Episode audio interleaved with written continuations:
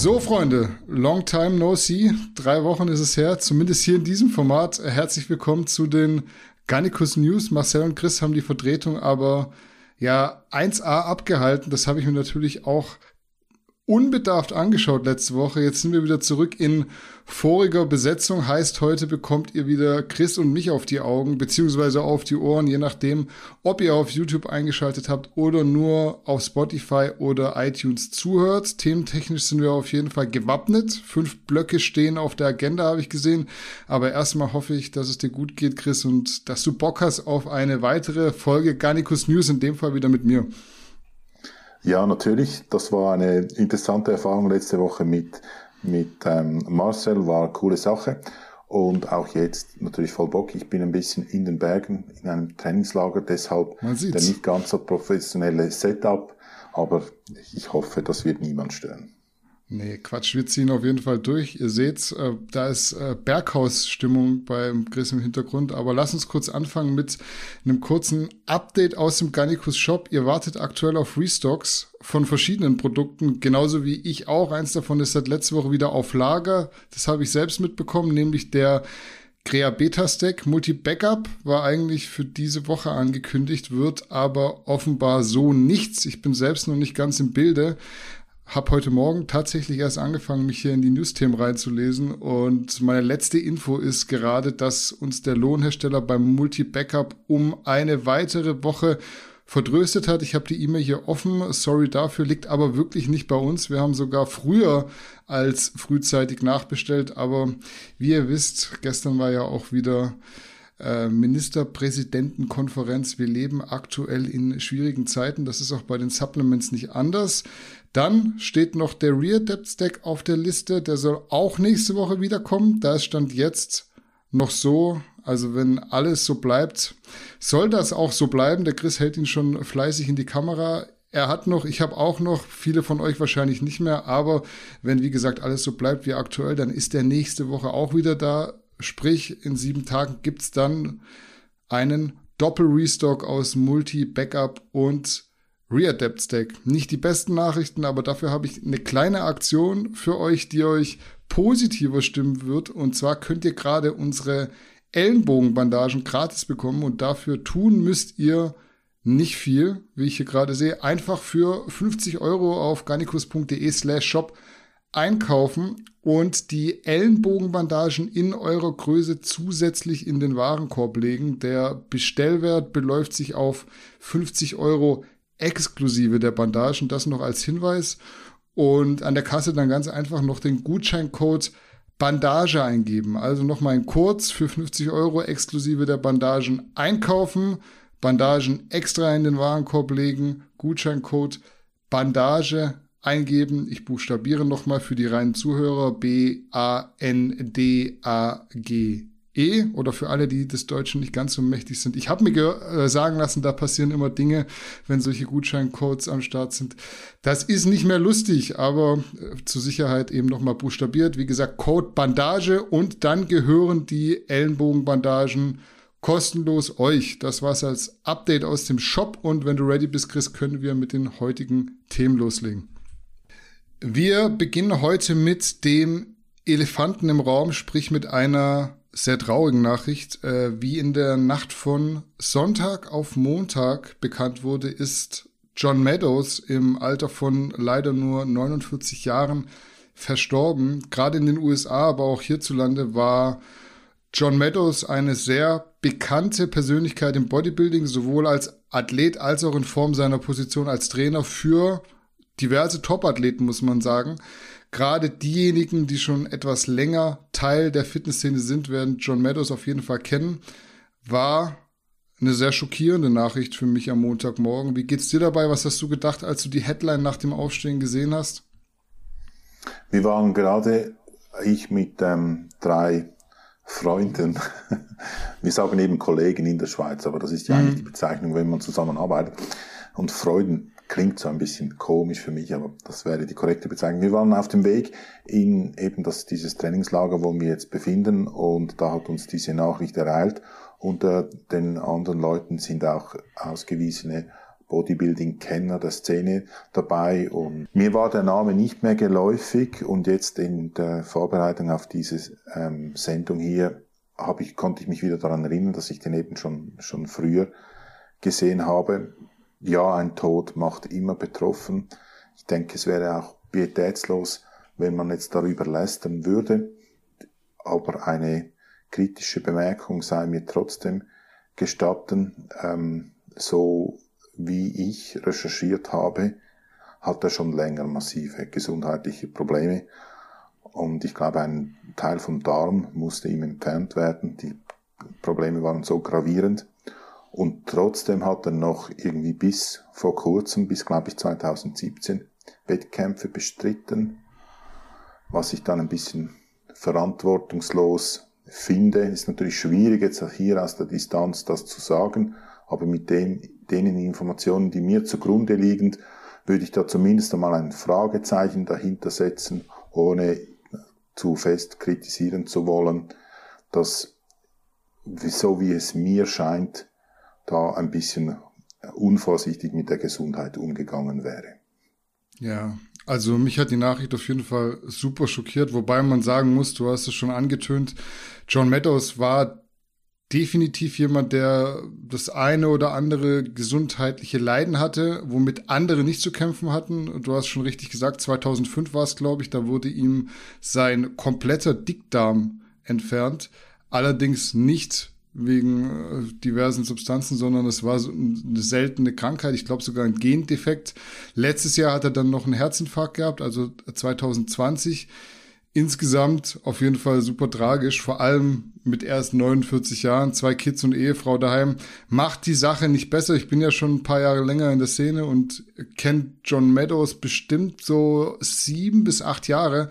Muss irgendwann 2013 gewesen sein, als ich auf T-Nation einen Artikel von ihm gelesen habe, in dem ging es um die besten Rudervarianten oder so, die Top 3 oder Top 5. Da waren natürlich auch die Meadows Rose dabei, die ich dann damals ganz fleißig in meinen Plan integriert habe.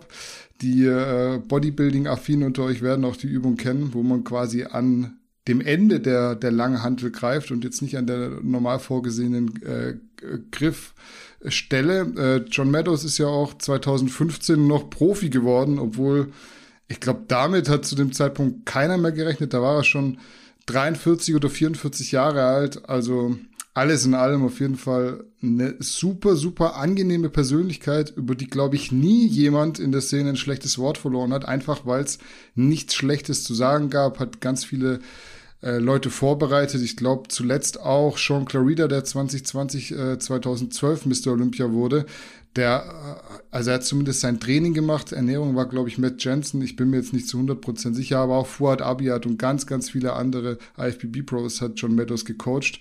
Großer Verlust fürs Bodybuilding. Mehr kann und will ich gar nicht groß sagen. Spekulation ist immer so die eine Sache. Am Ende, wie du sagst, Tod macht immer betroffen.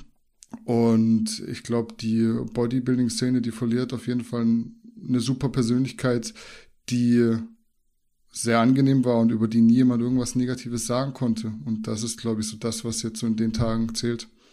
Wir machen an der Stelle weiter mit Wettkampf-Bodybuilding. Davon gab es am Wochenende auch wieder zu berichten. Stattgefunden hat nämlich die Tampa Pro und das mit deutscher Beteiligung in Form von Urs Kaliczynski in der Classic Physik. Das machen wir aber später gesondert. Wir fangen an mit der offenen Klasse.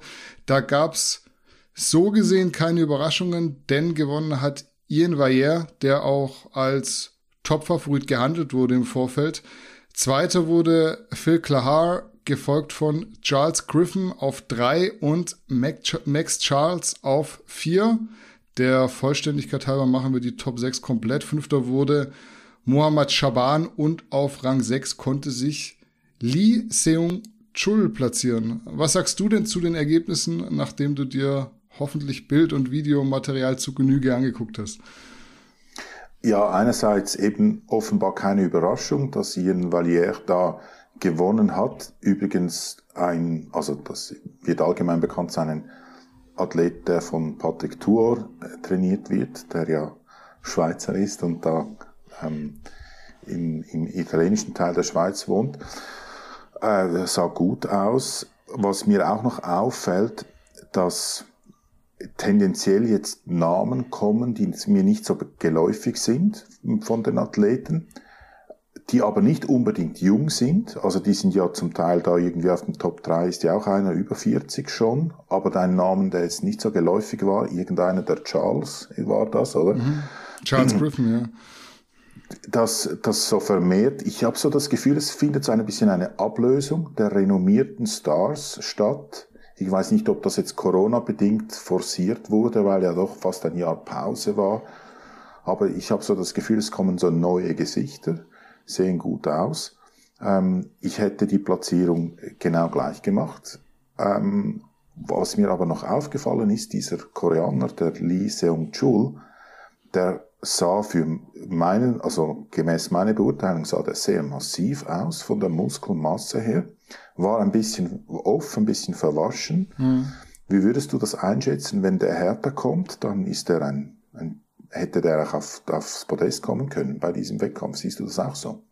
Mhm. Also man muss definitiv sagen, jetzt kommen Namen nach, die jetzt Leuten, die äh, absolut nicht richtig tief in der Materie drin sind, dann wahrscheinlich nichts sagen werden, einfach weil sie nicht so tief drin sind. Und wenn du natürlich ganz, ganz viele andere Hochkaräter hast bei solchen Wettkämpfen, dann sind diese Athleten immer unter ferner Liefen und du weißt es, wie es ist mit der Europameisterschaft. Wer interessiert sich jetzt noch dafür, wer Dritter war? Kennt niemand mehr. Auch Zweiter wird für manche schon äh, schwierig, wenn sie sich nicht damit auseinandersetzen. Und so ist im Bodybuilding auch. Diese Athleten gab es schon, Max Charles, Charles Griffin, die waren schon präsent. Merkt man ja auch daran, dass sie auch schon ein bisschen älter sind, aber die haben halt nie so weit vorne stattgefunden. Ähm, ich kann da heute relativ unbedarft rangehen, weil mir die Bilder und Videos heute Morgen zum ersten Mal so richtig ins Auge gestochen sind nach meinem Urlaub. Das heißt, ich habe die äh, nur so beiläufig angeschaut am Wochenende. Für mich geht Ihnen war ja auf eins auf jeden Fall klar. Aber ich glaube, dass sich auch keiner hätte beschweren dürfen, wenn man den Phil Klahar den ersten gegeben hätte. Da war, glaube ich, so ein bisschen die Mittelpartie des Problems, wenn man sich da manche Shots anschaut. Also war jetzt kein Fehlurteil, überhaupt nicht. Aber andersrum wäre es auch keins gewesen, denke ich. Charles Griffin für mich sehr überraschend. Da gab es ja ein paar Updates in den letzten Wochen, die auf starke Verbesserungen zumindest hingedeutet haben. Mit dem dritten Platz hat er seine Instagram-Bilder ganz klar untermauert. Das sind ja immer so Dinge, die können auch mal schieflaufen. Hat man diese Gym Hero Picks im Spiegel vom Oxygen Gym und nachher kommt nichts bei rum. Ähm, Max Charles fand ich auch schon stark, muss man definitiv sagen. Gerade im Oberkörper, wobei man da auch festhalten muss, dass sich trotz seines Alters auch in den Beinen was getan hat, seitdem er mit äh, Milos Sarcev zusammenarbeitet tatsächlich. Äh, wenn da die Entwicklung so weitergeht, kann er sich noch die eine oder andere Olympiateilnahme erstreiten, glaube ich, ist jetzt 41, 40, 42, bin mir nicht genau sicher. Ansonsten noch Mohamed Shaban hatte jetzt schon ein paar Starts dieses Jahr und muss aufpassen, dass er nicht ausbrennt. Dasselbe hatten wir schon bei ähm, Hassan Mustafa auch, dass da einfach so viele Wettkämpfe nacheinander kommen, dass du aufpassen musst, dass es halt einfach nicht zu viel wird für den Körper, weil am Ende eventuell qualifizierst du dich für ein Mr. Olympia durch Punkte, aber es ist so alles alles verpulvert, was an, was an ähm, Gas so übrig war im Auto, um diese Analogie mal äh, zu wählen. Jetzt zu dem Koreaner, der war ja auf sechs, fand ich echt ziemlich gut, muss ich sagen. Jetzt halt kein Kandidat fürs Treppchen, in dem Fall jetzt an dem Wettkampf, aber tatsächlich super massiv. Und das Erste, was mir halt aufgefallen ist, war nicht 100% fertig. Also es sah einfach ziemlich weich, ziemlich offen noch aus. Ich weiß nicht, ob das so ein Fehler beim Laden war oder ob es ähm, tatsächlich daran lag, dass er noch zu wenig diätet hatte und jetzt vielleicht seinen Peak auf einen anderen Wettkampf legt. Keine Ahnung, letztes Jahr in der Corona-Zeit war ja auch ein Korea-Wettkampf am Start. Da hat der gute Mann, glaube ich, sogar gewonnen und sich dann für den Mr. Olympia qualifiziert, ist dann später nicht angetreten. Da waren ja auch diese Einreiseprobleme und so weiter und so fort. Also ich denke, wenn der in Form kommt, ist der auch auf internationalem Niveau, nicht nur in Korea. Ein Athlet, den muss man auf dem Radar haben, definitiv. Ian Vayer ist damit auf jeden Fall direkt für den Mr. Olympia qualifiziert, was eigentlich für ihn bedeuten könnte, dass er bis Anfang Oktober die Form konserviert. Macht er aber nicht, wie ich gehört habe. Am Wochenende ist die Texas Pro und da macht Ian Vayer auch mit. Finde ich ganz interessant, weil er mit dem Lauf jetzt eventuell einem anderen Athleten die direkte Qualifikation wegnimmt. Muss er aber auch erstmal schaffen. So ist es nicht. Also bleibt spannend, ob er das schafft. Wie siehst du das? Würdest du jetzt sagen, einfach mal vom Gas runter, konservieren bis Oktober? Oder ist es halt einfach, ich bin gerade gut in Form, ich nehme das Preisgeld mit, ich nehme die Medaille mit, wenn kein anderer kommt, der mich schlägt, dann hat er Pech gehabt. Ja, müsste man natürlich in seinem Kopf hineinsehen. Ich könnte jetzt mir vorstellen, dass er sich an Olympia nicht große Chancen ausrechnet, was ich aber nicht verstehe, weil ich denke, das ist sicher ein Top-10-Kandidat, sicher. Ähm, aber vielleicht macht er irgendwie eine Rechnung und sieht, wenn ich jetzt nochmals einen Wettkampf gewinne oder mich ganz vorne platzieren, ist das finanziell attraktiver. Ich bin schon jetzt, habe die Qual der Diät schon hinter mir und muss nur noch ein bisschen weiter stretchen um das Ganze an den nächsten Wettkampf zu konservieren.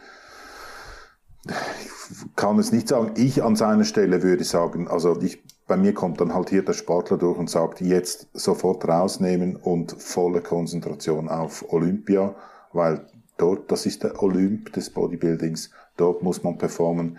Es interessiert nachher auch niemand mehr, wie viel Profi-Wettkämpfe man gewonnen hat. Und ähm, da voll, volle Kanne auf Olympia aber da spielen wahrscheinlich andere Faktoren, eben finanzieller Natur, vielleicht Verpflichtungen gegenüber Sponsoren noch eine Rolle, dass er gar nicht so frei entscheiden kann. Aber ich würde definitiv nicht sich rausnehmen und volle Konzentration auf Olympia.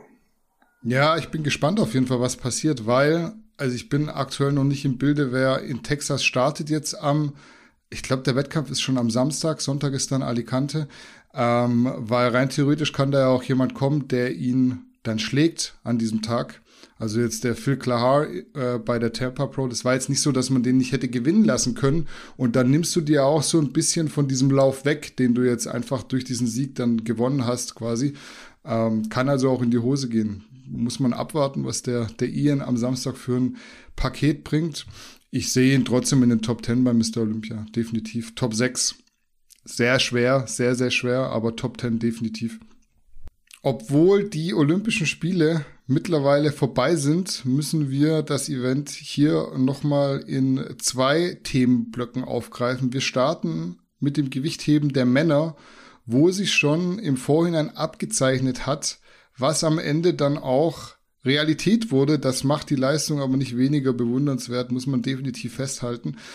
Auf jeden Fall hat Lascha Talakaze aus Georgien Ende letzter Woche gleich drei Weltrekorde aufgestellt und damit Olympiageschichte geschrieben. Unter dem Strich sprangen 223 Kilo im Reißen und 265 Kilo im Stoßen heraus, was für sich betrachtet schon zwei Weltrekorde waren. Der dritte ergab sich dann durch die Gesamtwertung, in der die beiden besten Einzelleistungen addiert werden. Also 223 plus 265 sind nach Adam Riese 488 Kilo und bedeuten ebenfalls einen Weltrekord, in dem Fall im Zweikampf. Für mich unfassbare Zahlen, auch wenn es nicht so 100% mein Thema ist. Weltrekord hört sich immer krass an. Dein Thema ist es dafür umso mehr. Deshalb an dich die Frage, wie schätzt du diese Leistung bzw. Leistungen ein? Es sind ja unterm Strich zwei, die dann eine dritte ergeben sogar.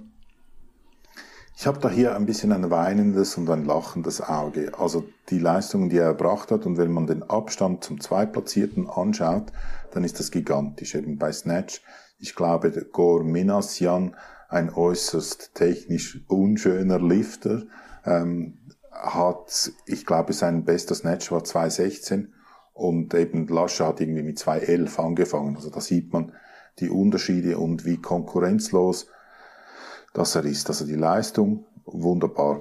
Hier vielleicht noch zu erwähnen, es gab schon mal 1988 jemand, der mehr im Clean and Jerk bewegte, 266 Kilo. Ein gewisser Tararenko aus der damals noch Sowjetunion. Also es gab auch damals schon große Leistungen. Das ist trotzdem jetzt Weltrekord, weil man die Gewichtsklasse ein bisschen angepasst hat, schon zweimal, glaube ich, in der Zwischenzeit, damit es dann wieder so neue Rekorde gibt, weil man ja auch ein bisschen ähm, andere Doping-Nachweismöglichkeiten hatten im 1988, als dass man das jetzt hat.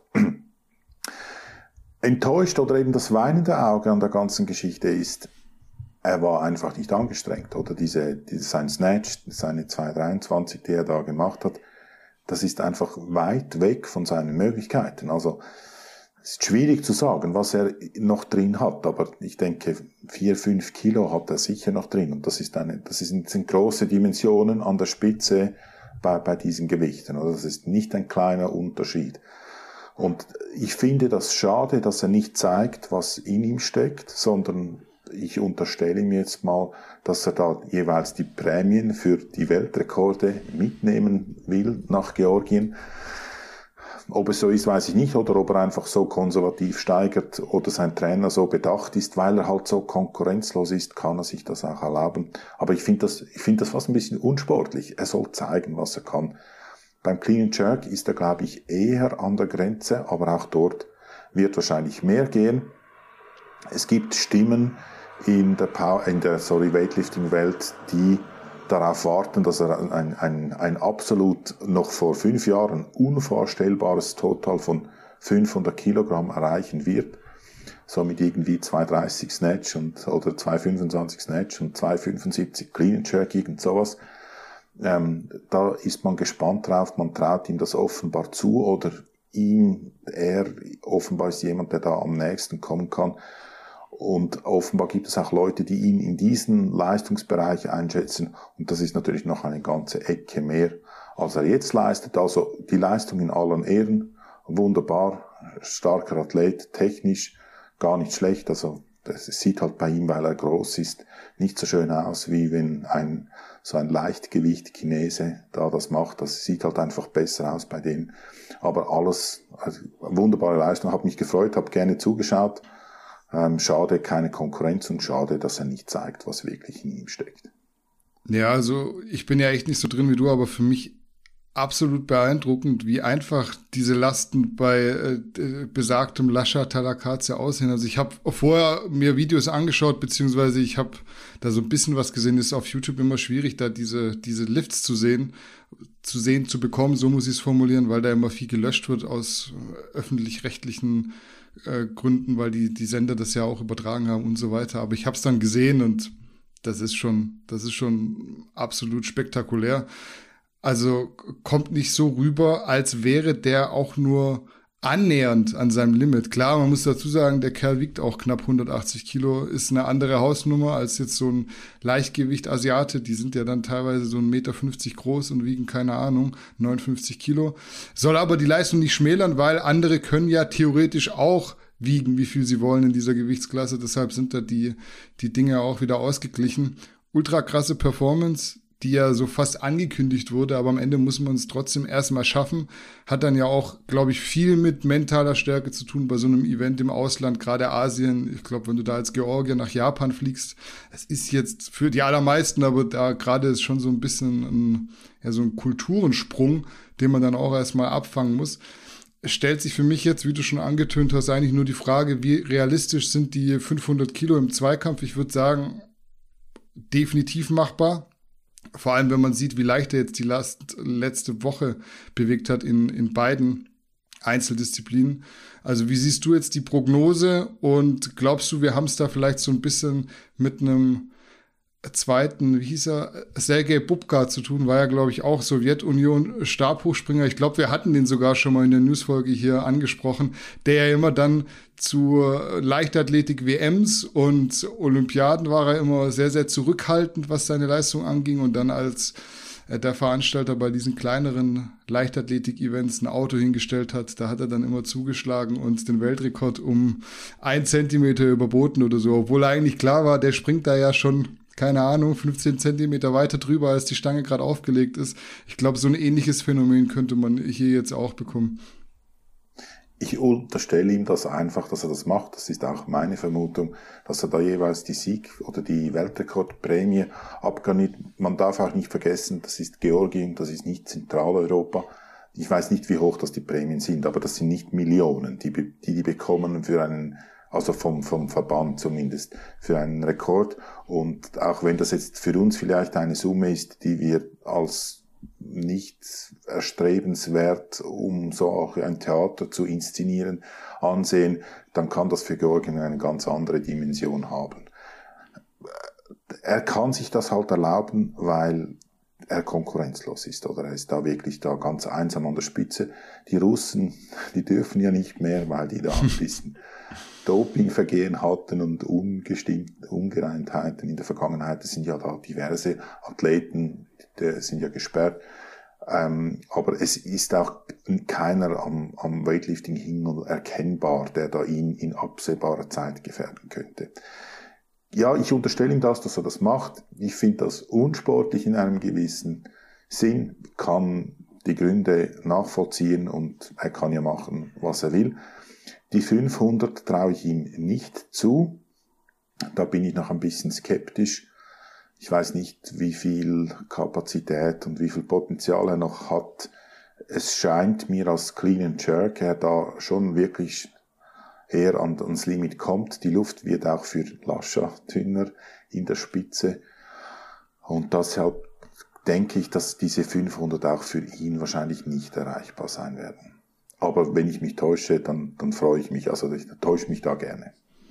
Du sagst aber auch rein theoretisch, wenn man jetzt die Russen äh, mit reinnimmt in den Wettkampf, es gibt auch da keinen, der ihm gefährlich werden könnte. Also selbst wenn du jetzt die irgend so einen nachweislich mittlerweile gedopten Russen nimmst, gibt es keinen, der ähnliche Gewichte hebt.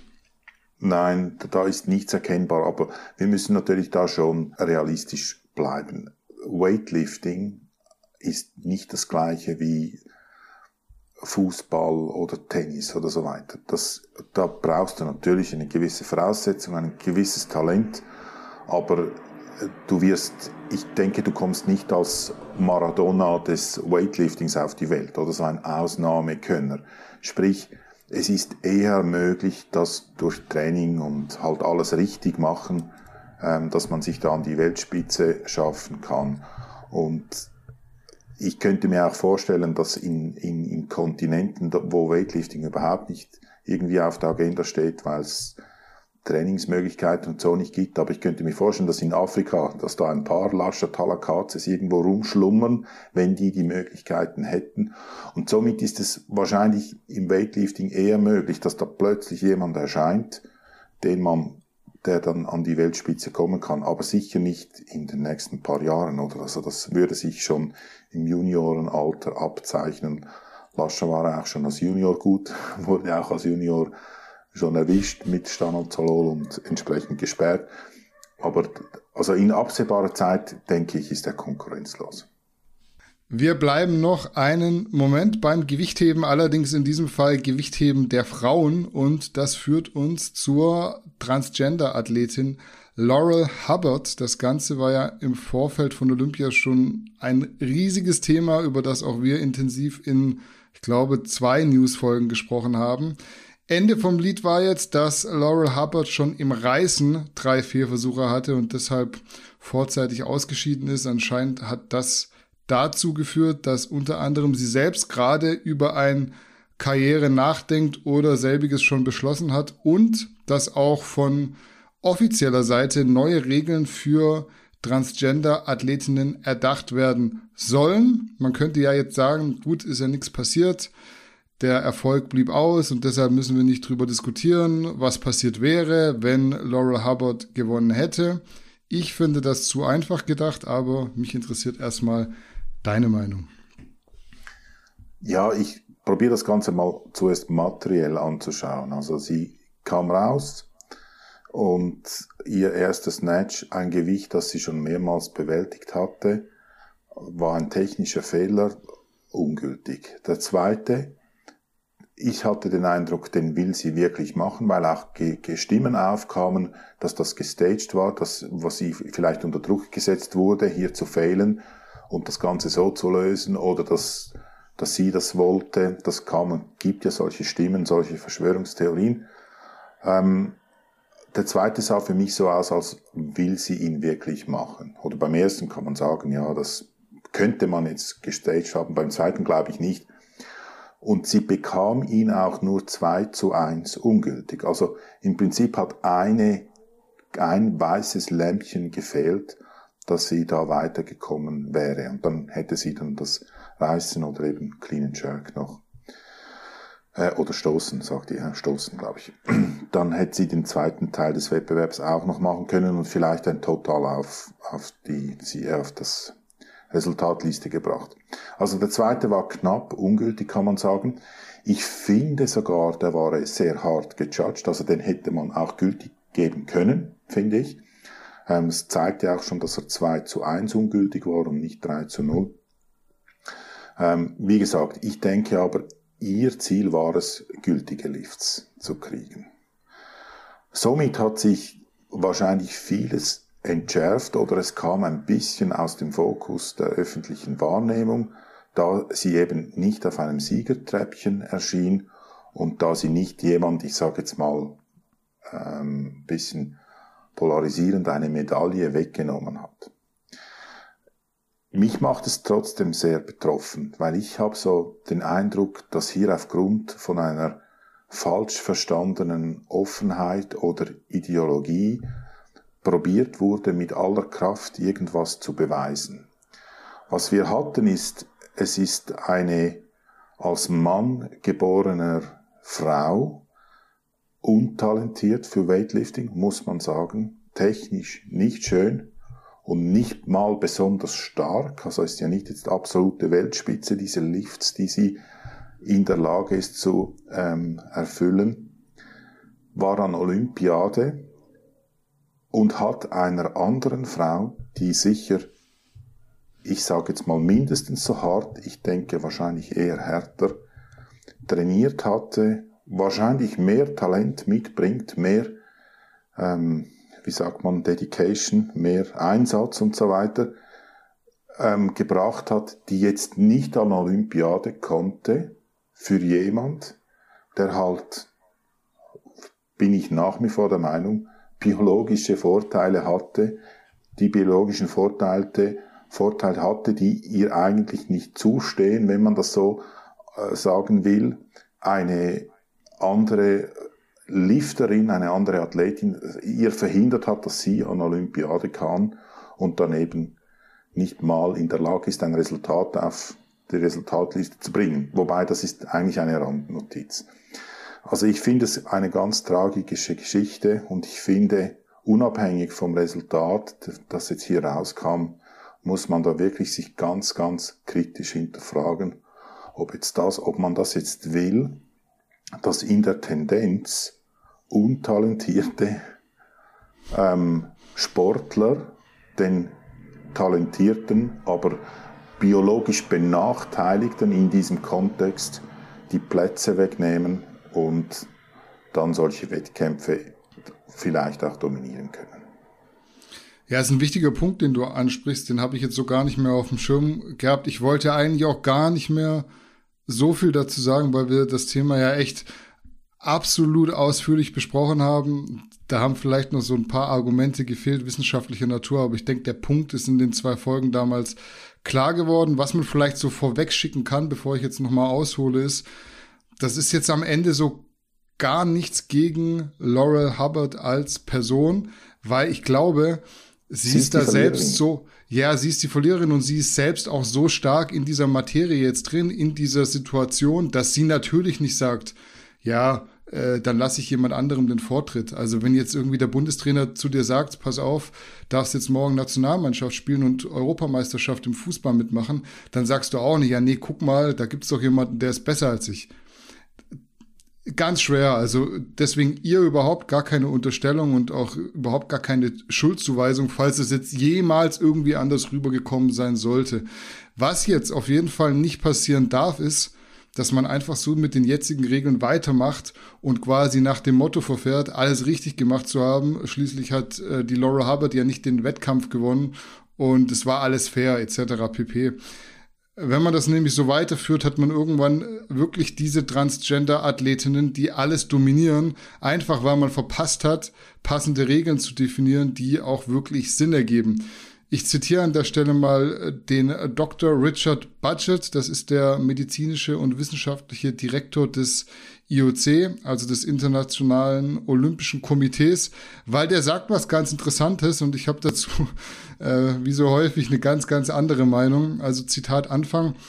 Es gibt in der ganzen Welt des Sports und darüber hinaus eine Menge Meinungsverschiedenheiten über, über die Frage der Teilnahmeberechtigung. Alle sind sich einig, dass Transgender Frauen Frauen sind aber es ist eine Frage der Eignung für den Sport und für bestimmte Veranstaltungen und muss daher wirklich sehr sportartsspezifisch sein. Einer der Gründe, warum noch keine neuen Richtlinien veröffentlicht wurden, ist nicht nur die Schwierigkeit, einen Konsens zu finden, es wäre auch unangemessen gewesen, kurz vor den Olympischen Spielen ein, äh, neue, neue Leitlinien herauszugeben. Es wird neue Richtlinien geben, die den einzelnen Sportarten helfen sollen. Zitat Ende.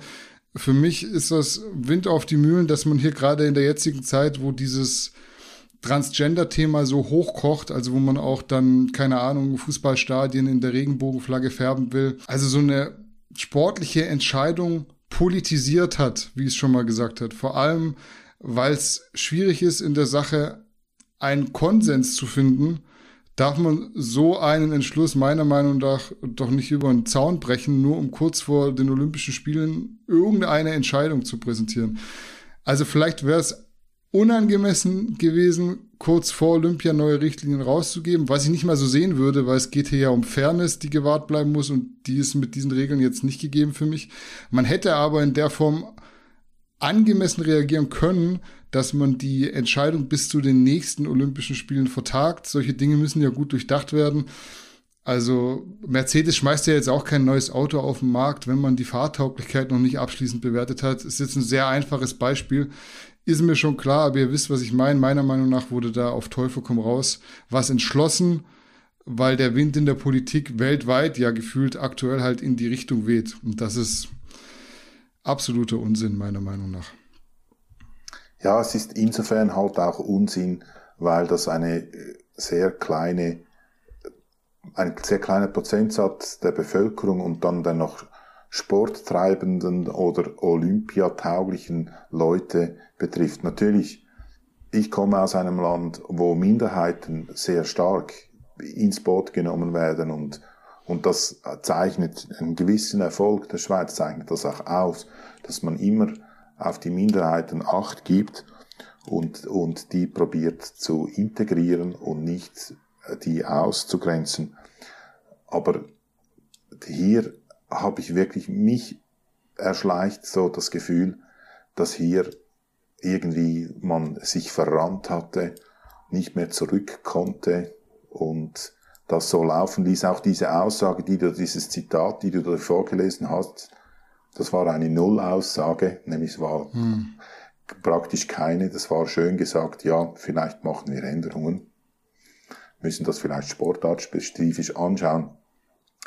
Es ist ganz eine heiße Kartoffel, man kann sich auch die Finger verbrennen. Nur sogar schon wir in unserer kleinen Blase und mit unseren News, die jetzt ja nicht in ganz Deutschland angesehen werden, leider, ähm, noch nicht, haben ja hier schon zu kontroversen Kommentaren geführt. Also das ist eine heiße Kartoffel. Ich, ich habe das Gefühl, es gibt nur Verlierer. Mir tut diese Laurel tut mir leid. Ich könnte mir auch vorstellen, dass die ganz eine unangenehme Zeit hatte, dass die unter enormen Druck stand, dass die zu Unrecht angefeindet wurde. Für mich ist es, sie wurde wahrscheinlich für eine Ideologie, eine politische Ideologie, bisschen missbraucht und, und vorne hingestellt, weil sie sich dazu auch natürlich in einem gewissen Maß bereit erklärt. Aber mir tut sie leid, sie ist eine ganz große Verliererin. Und ich könnte mir auch vorstellen, dass das der ganzen Bewegung nicht, zumindest nicht den gewünschten Erfolg brachte, sondern eher nachteilig sein könnte. Ja, also gerade die angesprochene Schwierigkeit, da einen Konsens zu finden, bedingt ja schon eigentlich direkt, dass man sich mehr Gedanken über die Entscheidung macht, als das jetzt so ganz kurzfristig mal abzusegnen. Es wird nicht kurzfristig gewesen sein, aber es war, wie man sieht, einfach zu früh. Es gab sehr, sehr viele kritische Stimmen auch aus der Wissenschaft oder von Leuten, die wissenschaftlich und medizinisch da einfach Ahnung davon haben. Man hat ja da so ein bisschen einen Bärendienst erwiesen und ich glaube, man hat sie gewissermaßen geopfert in einer Nische, wo man jetzt mal ausprobieren konnte, wie kommt das an? Wenn man das so auf die ganze Welt loslässt. Jetzt hat man gesehen, es gibt sehr, sehr viel kritische Stimmen und man hat jetzt hier das Bauernopfer gefunden mit der Laurel Hubbard und sie selber ist einfach zu stark drin gewesen, vielleicht auch sehr ideologisch oder idealistisch veranlagt gewesen, da das Beste für die Bewegung rauszuholen, was man hier halt nicht übernehmen darf. Da müssen andere Leute dann einfach ein Machtwort sprechen. Das haben sie nicht gemacht, weil sie sich gewisserweise auch ja, politisch haben missbrauchen lassen in dem Fall. Und wie du sagst, am Ende nur Verlierer. Und ähm, ich sehe irgendwie nicht, dass, dass da jetzt so viel passiert, auch wenn es schön ist, das zu sagen. Das ist halt, dieses Zitat zeigt eigentlich ganz genau, da sitzen eben Leute, wie allgemein in der Politik auch, ähm, die die Dinge so sagen, dass man es nachher in alle Richtungen entscheiden kann. Und dann passiert halt wieder nichts und wir unterhalten uns. In drei Jahren ist ja nicht in vier Jahren, ist ja in drei Jahren, weil wir ein Jahr Verspätung hatten mit Olympia, wieder über dieselben Dinge. Wir kommen nochmal zurück zur Tampa Pro, weil da ist dieses Mal tatsächlich ein gesonderter Block für die Classic Physik nötig. Wir hatten nämlich mit Urs Kaliczynski, ich hatte es schon angesprochen, einen deutschen Athleten am Start, der nach dem Battle mit Mike Sommerfeld in Mexiko weiter in die USA gereist ist, um sozusagen das Momentum mitzunehmen und die Qualifikation für den Mr. Olympia perfekt zu machen. Das war der Plan und der sollte am Ende aufgehen. Urs wurde Erster, hat damit die Quali in der Tasche und konnte damit in den USA richtig gut auf sich aufmerksam machen und ein bisschen Publicity erzeugen. Unter anderem hat er Neil Curry und auch Steve Laureus hinter sich gelassen. Letzterer galt vor allem vor dem Wettkampf als ganz klarer Favorit, wurde dann aber sogar nur Vierter. Wie siehst du die Ergebnisse und was sagst du speziell zur Leistung von Urs? Mir fällt es speziell in dieser Klasse fällt es mir schwer, ähm, so Schiedsrichter oder, oder die Judges entscheide einzuschätzen und zu sagen, den hätte ich weiter vorne gesehen oder nicht.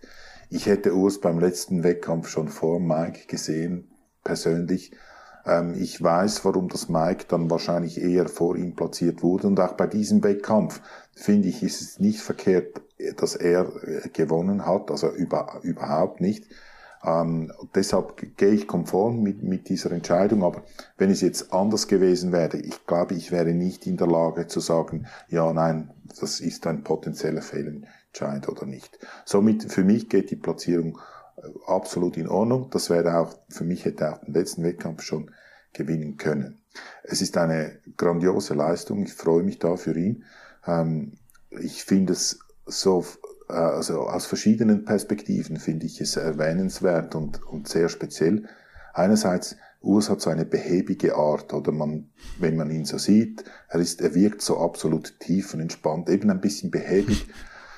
Man, man könnte sogar sagen, so ein bisschen dümmlich, würde ich aber nicht sagen, aber er ist einfach so locker, tief und. Und, das ist vielleicht ein Vorteil seiner Art. Ich habe ihn noch nie jammern gehört, oder? Er ist da in der härtesten Diät, sieht ja aus wie, wenn er kurz vor dem Dehydrieren wäre, so in der Vorbereitung zum Wettkampf. Und der jammert nicht rum, der ist fröhlich in einem gewissen ähm, Maße und macht seine Wettkämpfe. Ich habe noch nie irgendwie gehört, ah, es ist hart oder irgend sowas, sondern der arbeitet einfach ähnlich wie Steve Pentin, finde ich. Der jammert auch nicht, der macht einfach, liefert ab. Also das finde ich besonders beeindruckend bei ihm. Und das andere ist, wann war er das letzte Mal auf einer Natural Bühne? Das ist noch nicht so lange her. Ich müsste jetzt 18? lügen, aber ich glaube 2018 hat er die Pro-Card bei der ANBF, bin mir nicht mehr sicher, ich glaube ja. Ja, und ich gehe jetzt mal aus, dass, er, dass das auch stimmte, dass er da nicht schon ähm, was ja, anderes definitiv. probierte. Und jetzt, drei Jahre später, steht er an der Olympia. Also ich finde das eine unglaubliche Leistung in dieser kurzen Zeit. Ich würde niemanden dazu motivieren, ähm, Bodybuilding so zu betreiben, damit man an die Olympia, an den Mr. Olympia gehen kann. Aber ich denke, für Leute, die das wollen und die man nicht davon abbringen kann, ist das eine große, große Motivation, äh, in dem Urs zeigt, wenn man da will, gewisse Voraussetzungen hat. Er ist ja auch ein bisschen begnadet mit seiner Linie dann ist es innerhalb von einem relativ überschaubaren Zeitraum, Zeitraum möglich, da an der Olympia teilzunehmen. Also ich finde das wirklich sehr beeindruckend. Das ist halt das Zauberwort beziehungsweise der Zaubersatz mit den gewissen Voraussetzungen, weil die hat er nämlich unweigerlich. Und was halt Urs tatsächlich von sehr, sehr vielen anderen unterscheidet, und das muss man sagen, trotz seines jungen Alters, ist halt, dass er gesagt hat, ich werde nie versuchen, irgendwie am Gummibärchensaft zu naschen, wenn ich nicht geschafft habe, als Naturalathlet Profi zu werden. Und das ist für mich halt echt eine super Einstellung, weil die allermeisten werden natural wahrscheinlich nicht Profi werden, weil sie einfach diese Genetik nicht haben. Und das hat er unter Beweis gestellt, ist dann ein Jahr später bei den äh, äh, unterstützten Athleten Profi geworden. Und jetzt die Geschichte führt sich sofort. Also ich muss schon sagen, dass ich ziemlich überrascht war, als ich, glaube es war letzten Freitag schon ins Bett gegangen bin und gesehen habe, dass Urs im ersten Callout sogar mittig platziert wurde, ist ja eigentlich immer so ein erstes Anzeichen dafür, dass es sehr, sehr, sehr gut läuft. Kann dann natürlich zum Finale immer noch ein bisschen was passieren, aber das hieß schon mal, auch in den USA ist er nicht unter ferner Liefen. Nicht überrascht, weil ich es ihm nicht zugetraut hätte, aber als 23-jähriger Jung beziehungsweise Neuprofi in die USA zu reisen und da die Tampa Pro zu gewinnen, macht man jetzt nicht mal einfach so, weil sonst hätten wir uns da schon bei ganz, ganz vielen anderen drüber unterhalten, wenn es so einfach wäre.